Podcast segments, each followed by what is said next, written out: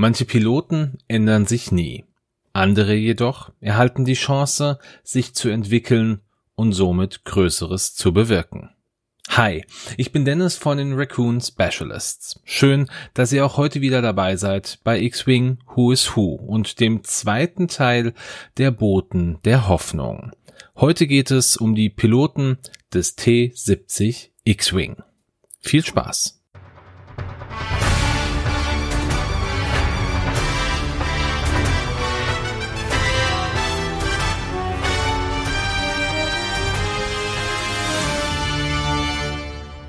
Wie schon in der letzten Folge geht es auch heute um das Quadpack Boten der Hoffnung, dem Einsteigerpaket für den Widerstand. Dieses Paket bringt aber viel mehr mit, da es von ein paar wenigen Piloten komplett neue Versionen herausbringt.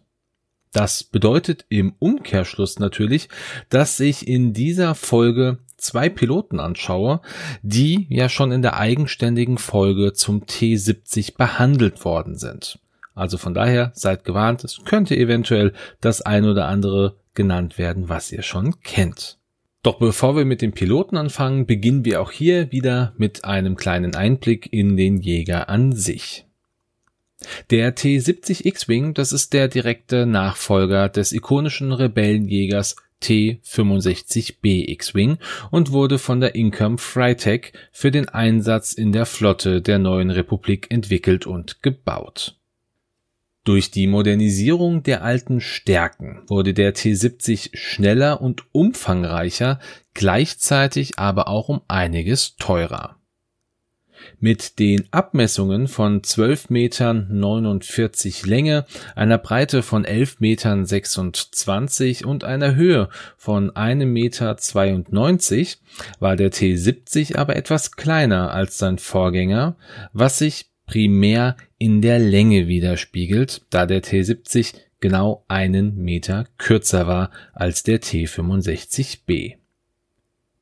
Mit 1100 Stundenkilometern war der T70 sogar einer der schnelleren Jäger in der Galaxis, konnte aber am Ende natürlich nicht mit einem A-Wing oder einem RZ-2 A-Wing mithalten. Der Jäger bot Platz für einen Piloten und hatte einen festen Platz für einen Astromektroiden, der bei Bedarf den X-Wing sogar ohne Piloten fliegen konnte. Des Weiteren verfügte der Jäger über eine Vielzahl von offensiven Fähigkeiten.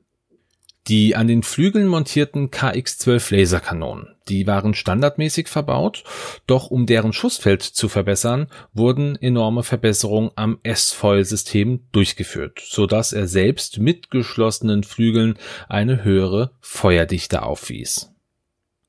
Eine Besonderheit und eine klare Verbesserung gegenüber dem Vorgänger, das war die Möglichkeit über die Waffenaufhängungen entweder auf die Standardkonfiguration mit Protonentorpedos zu setzen oder diese durch Erschütterungsraketen oder Mac-Pulsraketen zu tauschen. Er konnte auch eine rotierende Blasterkanone montiert bekommen, so wie wir sie auch aus Episode 7 kennen und wie sie auch jetzt im Spiel released wurde.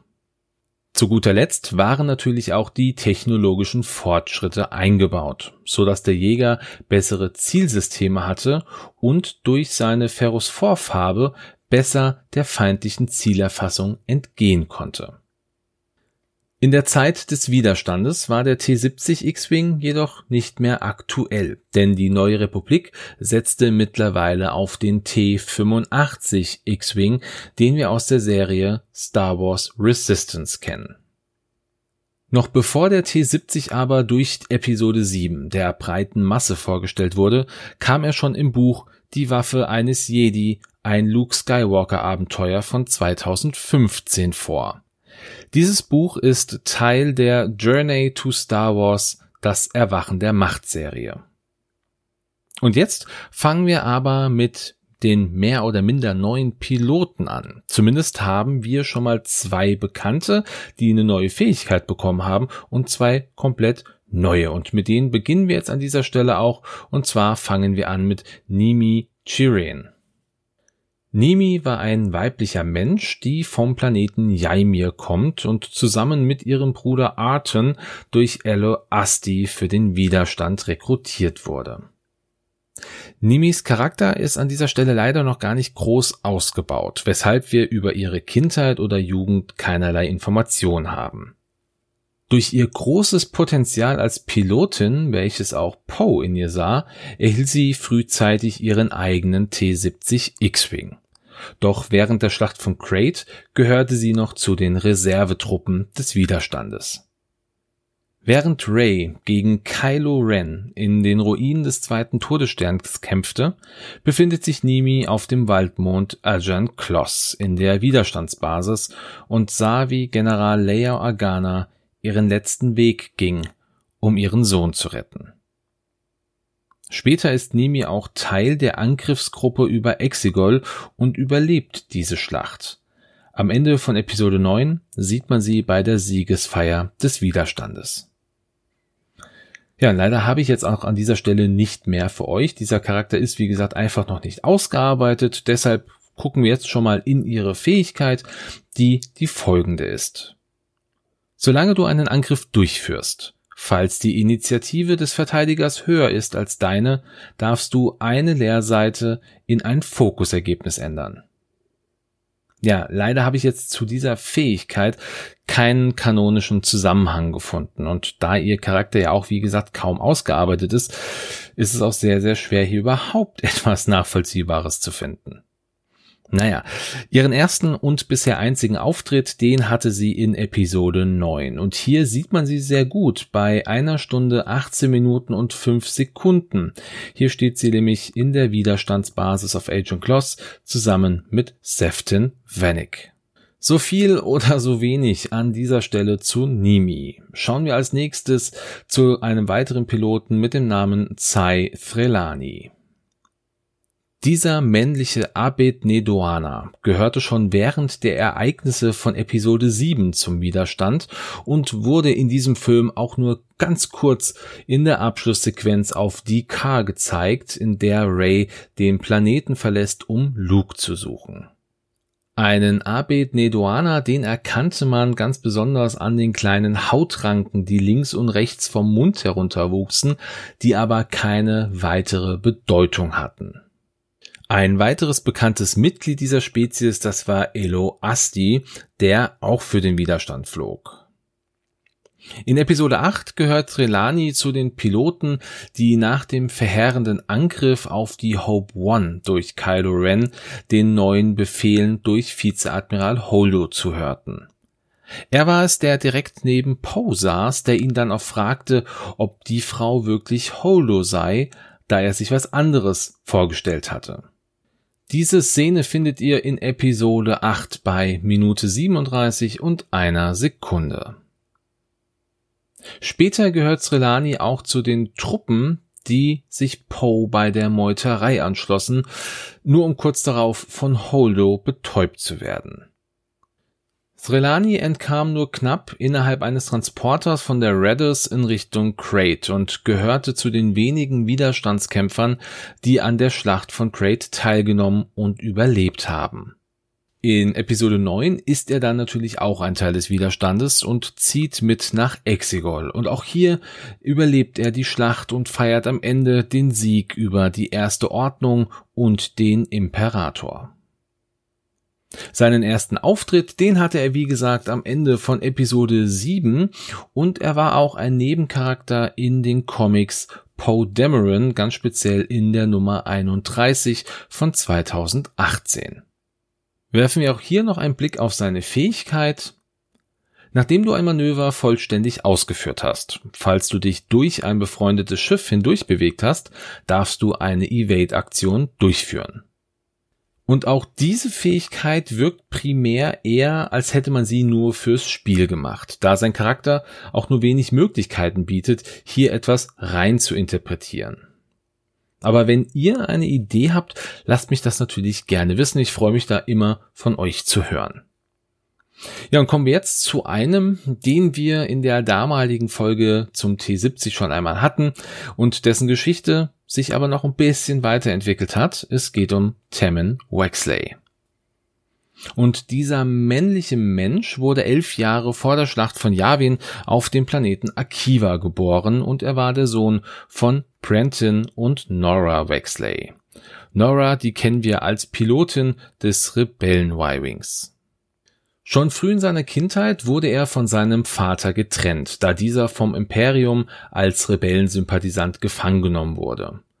Und mit zwölf verließ ihn auch seine Mutter, die sich dann der Rebellenallianz anschloss, und er wurde in die Obhut seiner Tante gegeben, die aber nicht fähig war, den unbändigen Lebensstil von Temmin zu halten. Temmin zog dann also alleine los und war schon mit 15 Jahren ein bekannter Schrotthändler, der mit der Unterwelt Geschäfte machte. Um nicht alleine zu sein, baute er einen alten B1 Kampfdroiden zusammen, den er Mr. Bones nannte. Die B1 Kampfdroiden, das sind diese Roger Roger Kampfdroiden. Nur an dieser Stelle. Nach der Schlacht von Endor kehrte Tammins Mutter Nora zu ihm zurück und wollte ihn von Akivo wegbringen, da sie wusste, dass die restlichen imperialen Truppen sich hier sammelten. Nora war schockiert, dass Temmin zu einer Art Verbrecher geworden war. Sie versuchte ihn davon zu überzeugen, Akivo mit ihr zusammen zu verlassen, und nach einem Intermezzo mit Kopfgeldjägern, die Temmin jagten, und Sturmtruppen, die Nora jagten, schlossen sich Tammen und Nora mit einer Kopfgeldjägerin und einem ehemaligen imperialen Soldaten zusammen, um einige der imperialen Würdenträger auf Akivo gefangen zu nehmen. Und diese imperialen Würdenträger, die waren auf Akivo, um an einer Konferenz über die Zukunft des Imperiums teilzunehmen. Nach einigem Hin und Her rund um eine Bürgerbewegung und um einen Verrat konnte das ungleiche Team im überwiegenden Chaos zwei der Würdenträger gefangen nehmen und an die neue Republik ausliefern.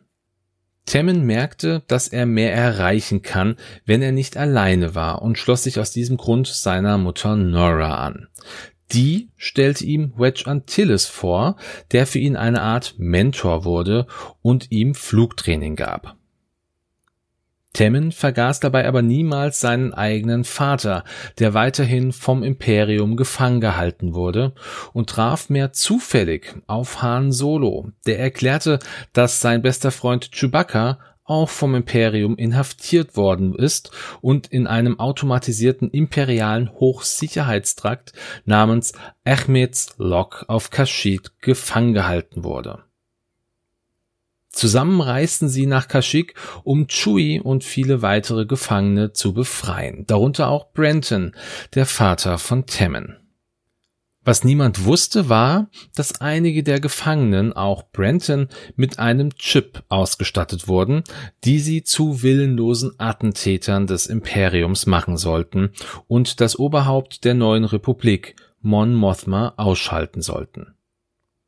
Dies konnte nur knapp durch Nora Rexley verhindert werden. Temmen schloss sich darauf erneut der Gruppe seiner Mutter an, die die mutmaßliche Drahtzieherin hinter dieser Tat jagen wollte, Admiral Sloan. Sie fanden jedoch heraus, dass Sloan selbst hintergangen worden war und der eigentliche Drahtzieher Gallius Rex war, ein intriganter imperialer Berater und Flottenadmiral. Diese Jagd, die mündete in die Schlacht von Jakku, in der Brenton durch Rex getötet wurde, doch dieser auch selber starb. Und nach Jakku schloss sich Temmen endgültig der neuen Republik an und diente der Flotte als X-Wing-Pilot. Doch als vielen in der neuen Republik klar wurde, dass das Imperium zwar besiegt wurde, doch eine neue Bedrohung sich langsam erhob, gründete Leia Organa den Widerstand, da die neue Republik offensichtlich keine Gefahr in dem sah oder sehen wollte. Eines der Gründungsmitglieder des Widerstandes, Geoff Seastriker, den wir auch als T-70-Piloten kennen, warb Temmen als Pilot für den Widerstand an, da er wusste, was für ein guter Pilot Temmen war. Nach seiner Rekrutierung wurde Temmen Teil der Black Squadron oder der schwarzen Staffel, je nachdem, und bekam später auch das Kommando über die blaue Staffel.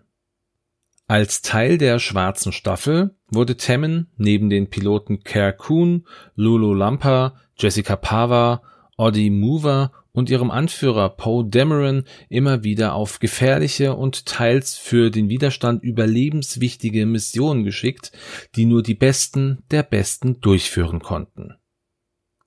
Während einer Mission, bei der es darum ging, einen Spion in den eigenen Reihen aufzudecken, traf Temmen auf einen Agenten der ersten Ordnung namens Terex und später auch auf Commander Malaris. Im Laufe der Jahre kam Temmen der Pilotin Care Coon immer näher, die er später auch heiraten sollte. Diese Hochzeit sollte aber eigentlich im Geheimen stattfinden, wurde jedoch durch eine sehr schlechte Planung eines der am schlechtesten gehüteten Geheimnisse des Widerstandes. Danach beginnen die Ereignisse von Episode 7. Hier nimmt Temmen nach der Zerstörung des Hosnian-Systems an einer Besprechung teil, die klären sollte, wie die erste Ordnung es schaffen konnte, so viele Planeten gleichzeitig zu zerstören. Er war zusammen mit Poe, Jessica Pava, Neil Nump und Ello Asti Teil der Jägerstaffel, die die Starkiller Base angegriffen hatte. Er gab Poe Deckung, als dieser in das Innere der Basis flog, um sie zu zerstören. Nach der Zerstörung der Starkiller Base wurde Temmen zusammen mit Jessica Pava und weiteren Piloten wie Roby Tice, die neue A-Wing-Pilotin aus diesem Päckchen, entsandt, um Verbündete für den Widerstand zu sammeln, die die Zerstörung des Hosnian-Systems überlebt hatten. Er war somit nicht vor Ort, als die erste Ordnung die Widerstandsbasis auf Dikar in Episode 8 angriff. Er sollte auch zurück auf seinen Heimatplaneten Akiva, um dort seine Mutter und seinen mittlerweile Stiefvater Wedge Antilles für den Widerstand zu rekrutieren. Dies tat er aber auch nur unter Protest. Und das ist auch der Grund, warum man Temmen in Episode 8 nicht sieht. In Episode 9 sieht man ihn dann wieder als Teil des Widerstandes und auch bei der Schlacht von Exegol. Zusammen mit allen Piloten des Widerstands kämpfte er bis zum Äußersten, wurde aber in die Enge getrieben. Sein bester Freund Poe musste mit ansehen, wie Tammen Snap Wexley über Exegol abgeschossen wurde und starb, noch bevor die Verstärkung inklusive seinem Stiefvater Wedge Antilles erschien. Tammens erster Auftritt im Kanon von Star Wars war im Buch Star Wars Aftermath oder im Deutschen Star Wars Nachspiel von 2015. Das erste Mal sieht man ihn jedoch in Episode 7 Das Erwachen der Macht. Ein kleiner Funfact an dieser Stelle. Obwohl Temmen im Film die Abzeichen eines Majors trägt, wird er im Buch zum Film als Captain bezeichnet und auch angesprochen. Für Episode 8 war im Ursprung auch geplant, eine Szene zu zeigen, in der Temmen und einige andere Piloten auf der Rekrutierungsmission sind. Diese Szene wurde dann aber gestrichen, da man sie ja nicht für hilfreich achtete, die Geschichte weiterzubringen. Ja, ich weiß, jetzt wird der ein oder andere gerade an eine Szene aus Canto denken, ja, die war vielleicht auch nicht wirklich hilfreich, aber lassen wir das an dieser Stelle. Kommen wir kurz auf seine Fähigkeit zu sprechen, die da heißt. Zu Beginn der Kampfphase darf jeder befreundete T-70X-Flügler in Reichweite 0 bis 3 einen Anstrengungsmarker erhalten, um seine ausgerüstete Konfigurationsaufwertung umzudrehen. Falls es das tut, erhält jenes Schiff einen Berechnungsmarker. Die Fähigkeit ist absolut interessant, aber ich konnte beim besten Willen keinerlei kanonischen Zusammenhang dazu finden. Dennoch muss ich persönlich sagen, finde ich diese Fähigkeit ziemlich mächtig im Spiel. Kommen wir jetzt aber zum letzten Piloten dieser Folge, der wohl die größte Hintergrundgeschichte hat, die ich jetzt sehr weit runter reduzieren musste, damit sie den Rahmen dieser Folge nicht sprengt. Es geht um Poe Dameron. Poe Dameron war ein menschlicher Mann, der zwei Jahre vor der Schlacht von Yavin genau dort geboren wurde, auf Yavin 4. Seine Eltern waren die Pilotin Shara Bay, die wir als Rebellenpilotin für den ARC 170 kennengelernt haben, und der Bodenkommandant Cass Dameron, die beide während der Rebellion gegen das Imperium gekämpft hatten. Da beide im Laufe der Kindheit von Poe weiterhin gegen imperiale Truppen kämpften, wurde Poe primär von seinem Großvater großgezogen. Erst nach der Schlacht von Endor und der mutmaßlichen Vernichtung des Imperiums kamen beide wieder zurück zu Poe nach Yavin und ließen sich dort nieder. Shara brachte Poe schon früh im Alter von sechs Jahren das Fliegen in einem ausgemusterten RZ-1 A-Wing bei. Leider verstarb Shara nur zwei Jahre später. Poe wurde seitdem von seinem Vater und unter anderem Lulu Lampa, einem Duros, großgezogen Circa 18 Jahre nach der Schlacht von Yavin wurde Poe ein Teil der Gewürzschmuggler von Kijimi und begann eine Beziehung mit Zori Bliss, nur um später die Gruppe für die neue Republik zu verlassen. Warum er sich den Gewürzschmugglern anschloss, wie seine Zeit als Gewürzschmuggler war und die Umstände, warum er die Gewürzschmuggler auch wieder verließ, die wurden bisher nur angeschnitten und nicht weiter im Detail erklärt Poe schloss sich also der Flotte der neuen Republik an und wurde durch Wedge Antilles ausgebildet und galt auch schon sehr früh als einer der besten Piloten des Widerstandes.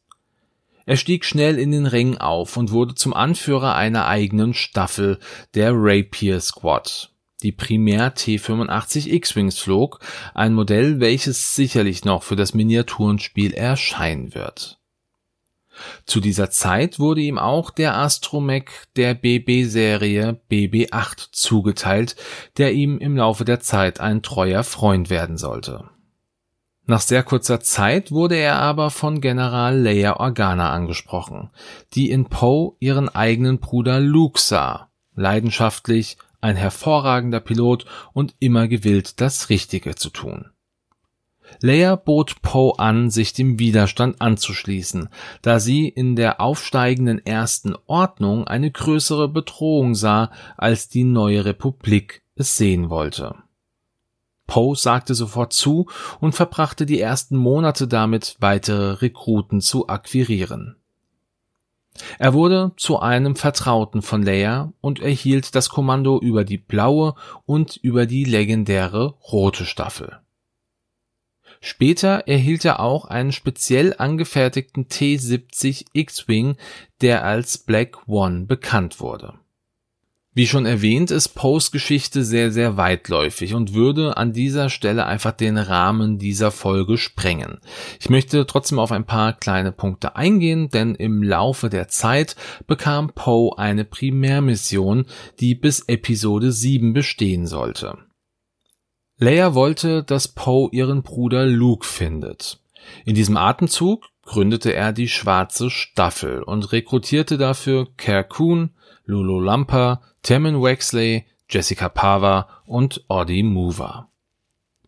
Die erste Aufgabe bestand darin, Lorsan Tekka zu finden, der in der Galaxis untergetaucht war, aber einer der letzten Menschen sein sollte, der wusste, wo sich Luke aufhält.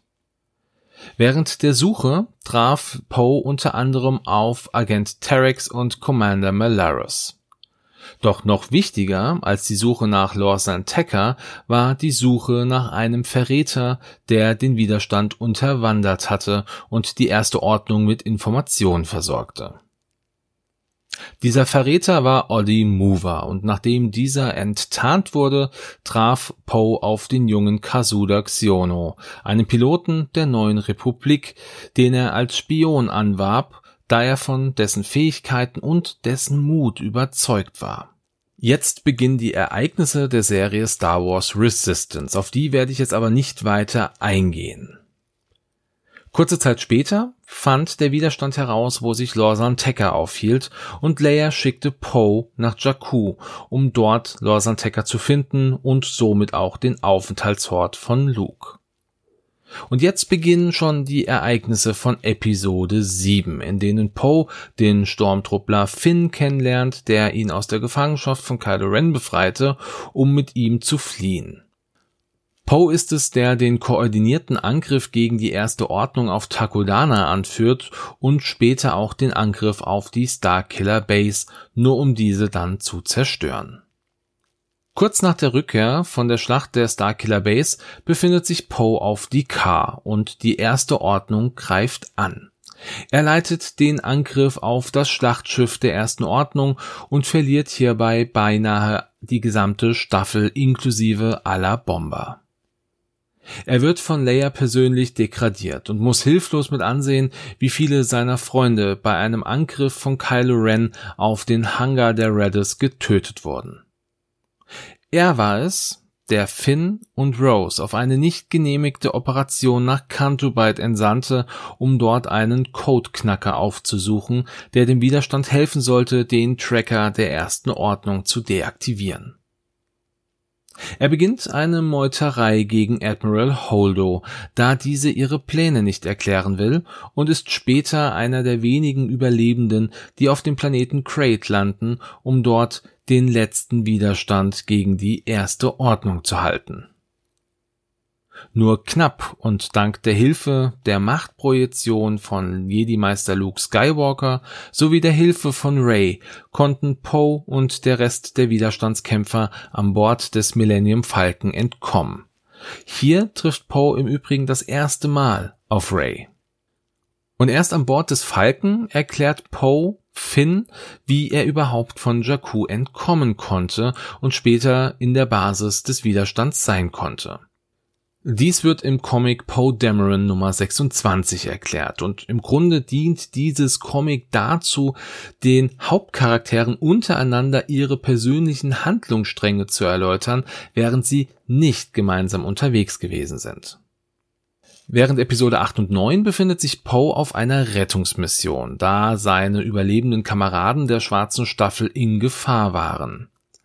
Diese waren auf einer Mission gewesen, um neue Unterstützer für den Widerstand zu gewinnen. Mit viel taktischem Genie und einer Prise Glück schaffte Poe es, seine Freunde zu befreien und mit ihnen den Premierminister des Planeten Ikrok. Der versprach, sich dem Widerstand anzuschließen. Kurz darauf beginnen die Ereignisse von Episode 9 und nachdem bekannt wurde, dass der Imperator höchst selber noch am Leben zu sein schien, wurden Poe, Finn, Chewie, Claude und R2 zur Sinter-Gletscher-Kolonie entsandt, um sich dort mit einem Informanten zu treffen. Auf dem Planeten Parsana traf er dann später auf Lando Calrissian und verließ den Planeten im Glauben, dass Chewbacca getötet worden war. Später wird Poe von seiner Vergangenheit auf Kijimi eingeholt und es wird seinen Freunden klar, dass Poe früher ein Gewürzschmuggler gewesen ist. Sie erfuhren, dass es einen Sith Wegfinder gibt und dass Chewie noch am Leben war. Während der Befreiung von Chewie wurden Poe, Finn und Chewie erneut gefangen genommen, bekam aber unerwartet Hilfe von General Hux, der Kylo Ren eins auswischen wollte. Auf einem Mond von Endor, Kev Bir, fanden sie dann die Reste des zweiten Todessterns und Ray ging alleine weiter. Poe flog mit Finn und ein paar neuen Freunden zurück nach Agent Kloss, wo sie erfuhren, dass Leia Organa gestorben war und Poe wurde kurzerhand zum General befördert.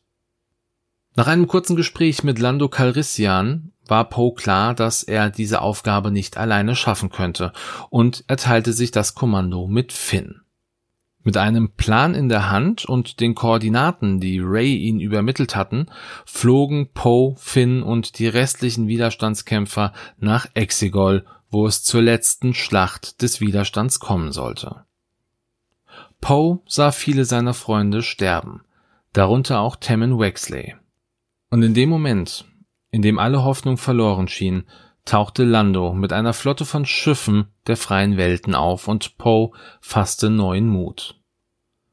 Zusammen schaffte es der Widerstand, die Flotte der letzten Ordnung oder auch die Sith-Flotte zu besiegen, und sie feierten gemeinsam ihren Sieg in der Basis von Agent Kloss.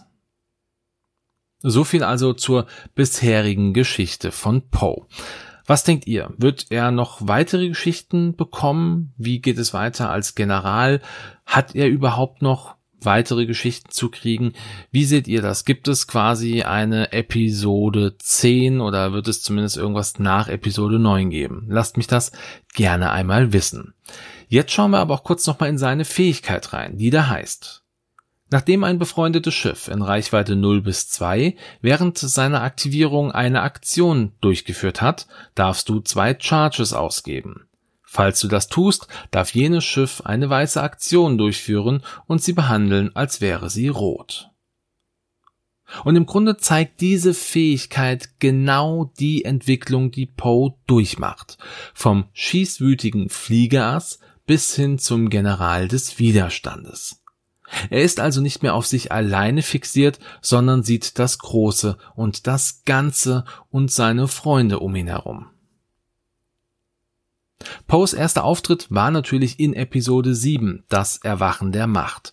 Chronologisch betrachtet taucht er aber das erste Mal in der Serie Star Wars Rebels auf. In der Folge Die Offenbarung das ist Staffel 4, Folge 13, hört Ezra viele Stimmen auf dem Pfad zwischen Zeit und Raum, unter anderem auch die Stimme von Poe Dameron. Der hat somit in dieser Folge den frühestmöglichen Auftritt, noch bevor er eigentlich geboren wurde. Na, dann kommen wir nun ans Ende dieser doch relativ langen Folge und ich hoffe, ihr hattet wieder Spaß, habt wieder das ein oder andere mitnehmen können. Wenn ja, lasst mich das gerne wissen, gebt mir gerne eure Meinung, denn nur dann weiß ich natürlich, ob euch das Ganze auch gefallen hat. Gerne ein Like da lassen, ihr kennt dieses übliche Prinzip, was man so auch auf YouTube macht. Lasst mir das gerne bei, ähm, bei Facebook da, gebt mir also einfach ein kurzes Feedback, damit ich entsprechend weitermachen kann. Und weiter werde ich auch machen und zwar in zwei Wochen, denn da werde ich dann mal die neuen Schiffe betrachten. Wir haben vier neue Schiffe, die rauskommen. Da werde ich nochmal einen Blick drauf werfen und vielleicht habt ihr heute am Nikolaustag ja eines dieser Schiffe auch in dem Stiefel. Na, schauen wir mal. Ich wünsche euch also einen schönen Sonntag, einen guten Start in die Woche oder einen schönen Tag, wann auch immer ihr diese Folge hört. Bleibt gesund, macht's gut und ciao.